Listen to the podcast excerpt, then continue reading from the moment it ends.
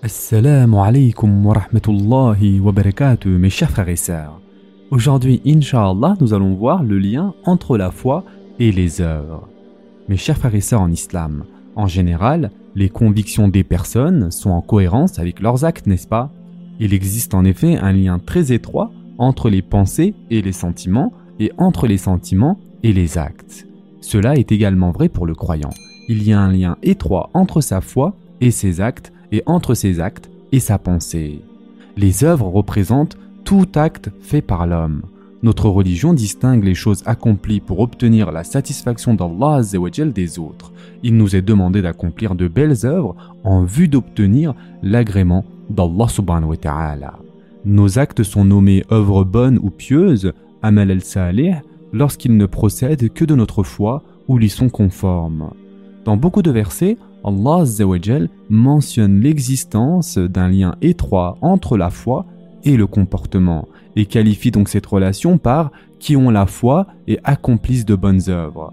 Par conséquent, lorsque nos croyances ou nos valeurs sur un fait changent, cela impacte également nos comportements. Mes chers frères et sœurs en islam, la foi est efficace quant à la poursuite ou à l'abandon des habitudes. Une personne de foi accomplira plus facilement certaines choses et en délaissera d'autres. La foi se manifeste dans les actes et embellit le caractère. Ainsi, les fruits de la foi sont les œuvres pieuses. Et en effet, Allah annonce une rétribution à ceux qui accompliront des œuvres pieuses. Allah dit dans le Coran Ceux qui croient et font de bonnes œuvres auront le plus grand bien et aussi le plus bon retour. Surat Ar-Ra'd, verset 29. Allah dit aussi Ceux qui croient et accomplissent les bonnes œuvres auront des jardins sous lesquels coulent les ruisseaux. Cela est le grand succès. Surat Al-Buruj, verset 11. Allah subhanahu wa ta'ala dit que ceux qui ont la foi et vivent conformément à leurs croyances ne seront pas traités de la même manière que les autres. Et en effet, Allah dit aussi dans le Coran l'aveugle et le voyant ne sont pas égaux, et ceux qui croient et accomplissent les bonnes œuvres ne peuvent être comparés à celui qui fait le mal. C'est rare que vous vous rappeliez. Surat Qafir, verset 58.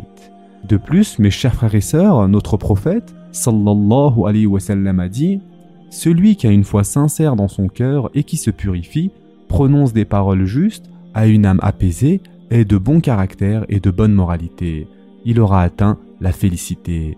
Et ce hadith a été rapporté dans le musnad de l'imam Ahmed. Et donc, puisqu'il y a un lien réciproque entre la foi et les comportements, on peut dire que la foi influence nos comportements et nos comportements influencent notre foi. Et en effet, notre prophète, sallallahu alayhi wa sallam, a dit Lorsque le croyant commet un péché, un point noir se forme dans son cœur.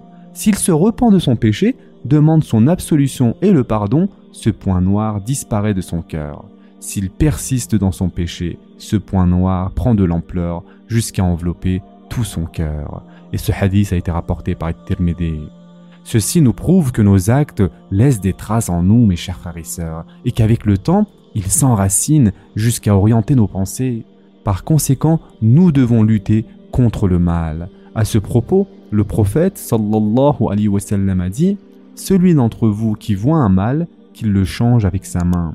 S'il ne le peut pas, alors avec sa langue, et s'il ne peut pas, alors avec son cœur. Et ceci est le niveau le plus faible de la foi. Et ce hadith a été rapporté dans le musnad de l'imam Ahmed. Ce sera tout pour aujourd'hui. En attendant, prenez soin de vous mes chers frères et sœurs, et à très prochainement, Inch'Allah.